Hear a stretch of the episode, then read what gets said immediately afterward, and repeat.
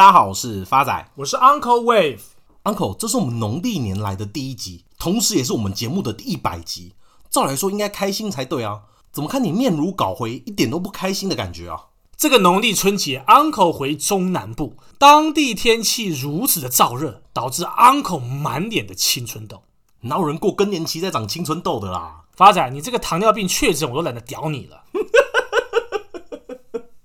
因此，Uncle 去当地找一个非常知名的皮肤科诊所，哪知道看了之后每况愈下。所以，Uncle 你的意思是，看完医生反而在你俊俏的脸庞上留下这些难看的痘疤吗？除此之外，Uncle 更生气的是，每逢过年，Uncle 至少都要包六位数以上的红包给长辈以及亲戚的小朋友啊！我以为 Uncle 真的小气耶，想不到对亲戚小朋友那么大方。也就是因为如此，隔壁村的亲戚朋友都会特别包接驳车来领 Uncle 的红包。哇，既然 Uncle 那么大方，那听众朋友有没有红包？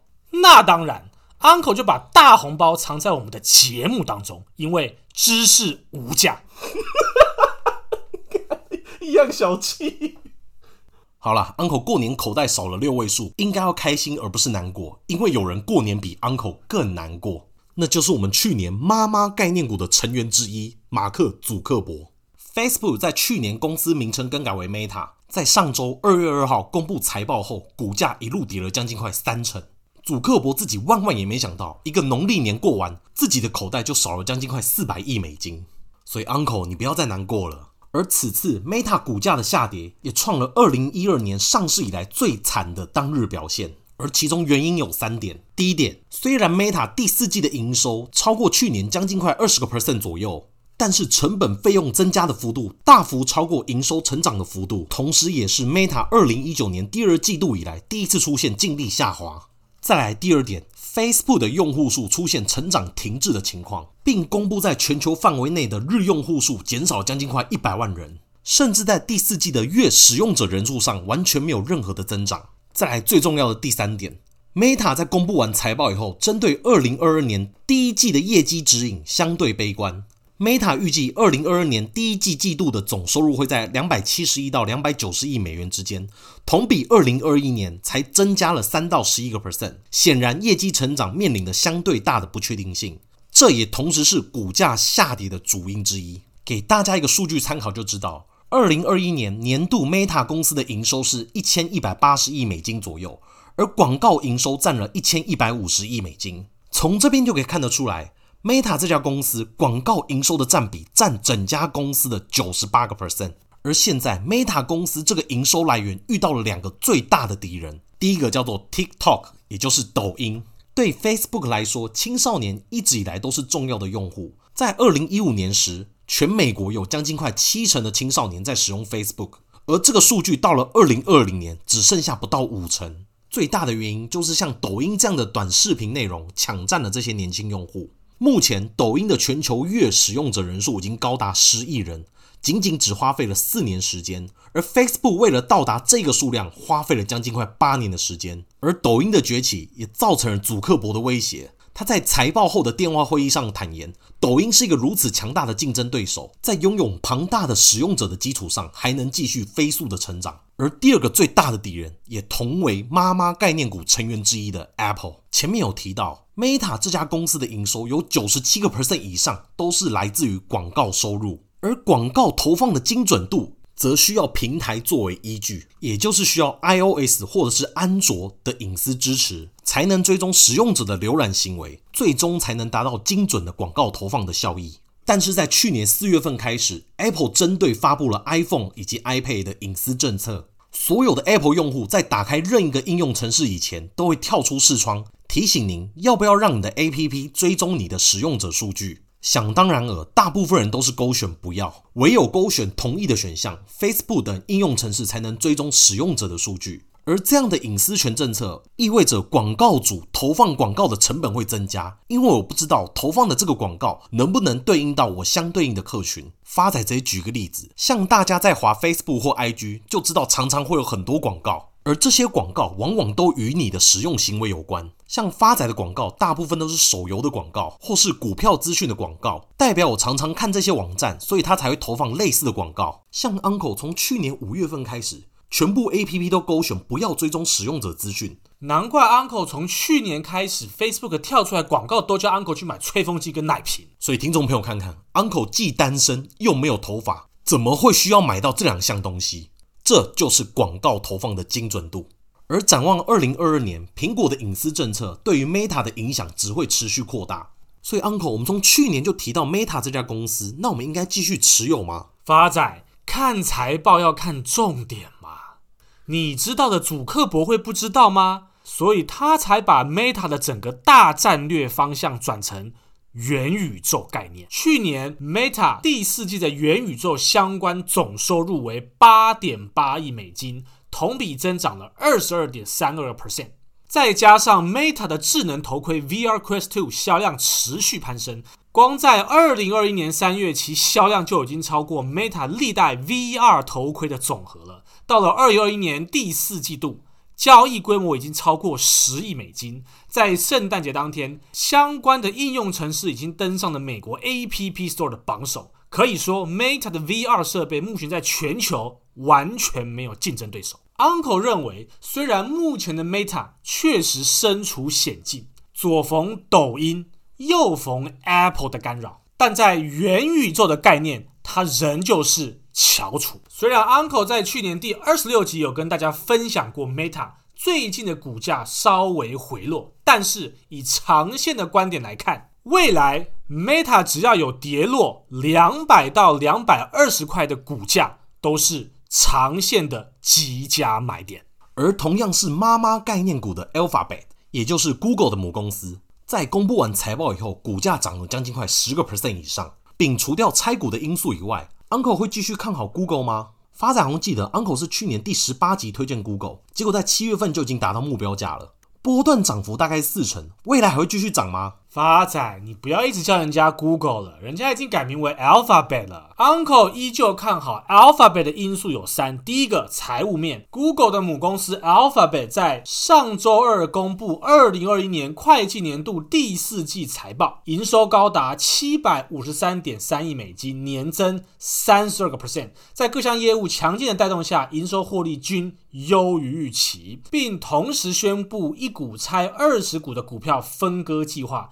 并预计将至七月生效。Alphabet 即使面对越来越大的监管逆风，全年获利几乎较二零二零年翻倍成长。疫情爆发以来，Alphabet 透过吸引商家使用其购物服务来贩售产品，并在 Alphabet 搜寻引擎上投放广告，来弥补实体通路零售额的下滑。Alphabet 的执行长表示，零售广告是 Alphabet 的成长最大驱动力。面对来自欧美的监管威胁，以督促国会关注潜在的立法行动，鼓励国会将重点放在保护儿童等具有广泛共识的领域，而非透过伤害美国企业利益来减损美国的竞争力。公布。财报之际，Alphabet 也跟着苹果、Tesla 的脚步，宣布一项一拆二十的股票分割计划。财务长于电话会议上表示，进行股票分割的原因是因为让投资人更容易获取 Alphabet 的股票。股票分割并不会改变企业市值，反而有助于降低投资人取得股票的成本。企业通常会在股价到达上千美金的时候采取这项行动。市场认为，进行股票分割可能是 Alphabet 迈向成为道琼指数成分股的非常重要的一步，同时朝向市值两兆美金迈进。第二个 Uncle 看好的因素是基本面，而基本面 Alphabet 的优势有三。第一个，云端服务的成长，目前全球前三大的公司分别是 Amazon、Microsoft 跟 Alphabet。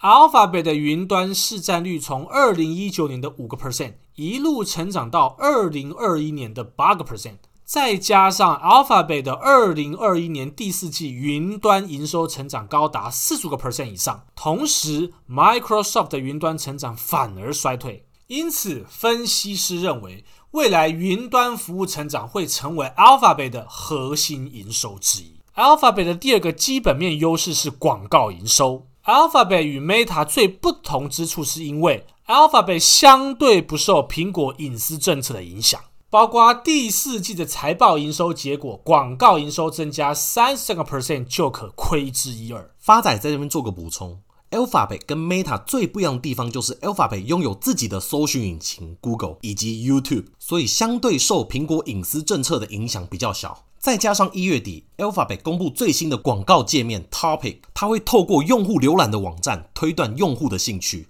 透过对网络浏览器 Chrome 以及搜寻引擎的数据，总结出使用者对哪几方面比较有兴趣，再由此产生出个人标签。举例来说，像电影、运动、时事等分类，而这些资讯只会保留一个月，时间到就自动删除。而这些数据重点是存在自己的手机或电脑上面。未来当你点开网站，这个界面就会主动显示过去一个月使用者有兴趣的网页。而这个网络者使用界面，Alphabet 将会在第一季测试。假如成功，Alphabet 将会是第一个摆脱 Apple 隐私政策的公司，而这样的结果将会造成广告业主投放更多的广告给 Alphabet，进而使公司的营收再度增加。而最后一个基本面的优势就是避险效果。以目前全球缩表升级的环境为前提，大型股通常都是优先作为避险的标的。加上 Alphabet 的搜寻业务占全球市占率高达九十五个 percent 以上。完全没有任何竞争对手可以与之匹敌，这也刚好符合法人挑选避险标的的因素之一。Uncle 看好 Alphabet 的第三个因素是技术面，目前 Alphabet 正准备走波浪理论第五波的形态。第一波从二零二二年一月二十四号的低点二四九零元涨到二零二二年一月二十六号的高点二六六零元。再修正到二零二二年一月二十八号的低点二五六九元，再涨到二零二二年二月二号的高点三零四二元，最后修正到二零二二年二月七号的低点二七七八元。那么目前就是从二七七八往上推升的第五波。那第五波的目标价会在哪儿呢？Alphabet 未来会走到的目标价会落在三四八三元。Uncle 这样空间有多少？整整二十五个 percent。最后是回复农历年节听众朋友的留言。第一位是吕小玲的来信，新年快乐，Uncle。想请问一下，Amazon Plug 连续跌，未来是不是有拨云见日的一天？有目标价可以供参考吗？亲爱的吕小玲同学，Uncle 经过细算之后，Amazon 会到的反弹目标价会落在三四六六元，而 Plug 反弹目标价依旧不变，三二点五三，有到都可以随时做一个调节。下一位是听众朋友 Doris 的来信，你们好，听节目一段时间，发现你们都可以把无聊的理财化为有趣的解说，想请教一下 Uncle 大立光跟中仙未来的目标价。亲爱的 Doris 同学，经过 Uncle 的精算，中仙未来会反弹到的目标价会落在十一点二元，而大立光会落在二三六零元，给您做一个参酌。下一位是听众朋友南科长颈鹿的留言。Uncle，最近丽山已经跌破所有均线，新闻都说大订单被撤掉，而影响到股价。那 Uncle 是否需要重新评估目标价做调整吗？Uncle 不得不说，我先说个实话，这位听众朋友真的讲到发财的心声。最近台股红彤彤，只有立山绿油油，发财把持股明细放在太阳底下，还差点行光合作用。Uncle，丽山要怎么办啊？亲爱的南科长颈鹿同学，以技术面来看，立山今天。低档爆量收了一根非常长的下影线，短线底部已确认，无需杀低。至于反弹价，经过 Uncle 精算之后，未来丽山的反弹目标价会落在七十一点一八元。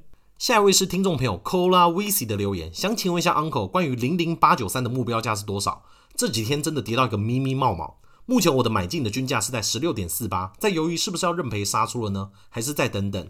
祝福发仔跟 Uncle 虎年行大运，女朋友跟财源滚滚来。亲爱的老朋友 Cola VC 您好，经过 Uncle 精算，未来国泰电动车的 ETF 反弹目标价会落在十六点六六元，给您做一个参考。最后一位是听众朋友 Chisel 的留言，新年快乐，恭喜发财。想请问一下 Uncle 对于航空业，尤其是华航的看法？祝你们新的一年事事顺利。好的，亲爱的 Chitzel 同学，Uncle 帮您精算过华航未来会反弹到的目标价会落在二十八点七元，给您做个参考。最后，此集也适逢我们理财干话王的第一百集，因此 Uncle 跟发仔也在此祝福各位亲爱听众朋友，所有股票投资绩效好的探短集。谢谢大家，我是 Uncle Wave，我是发仔，我们下次见。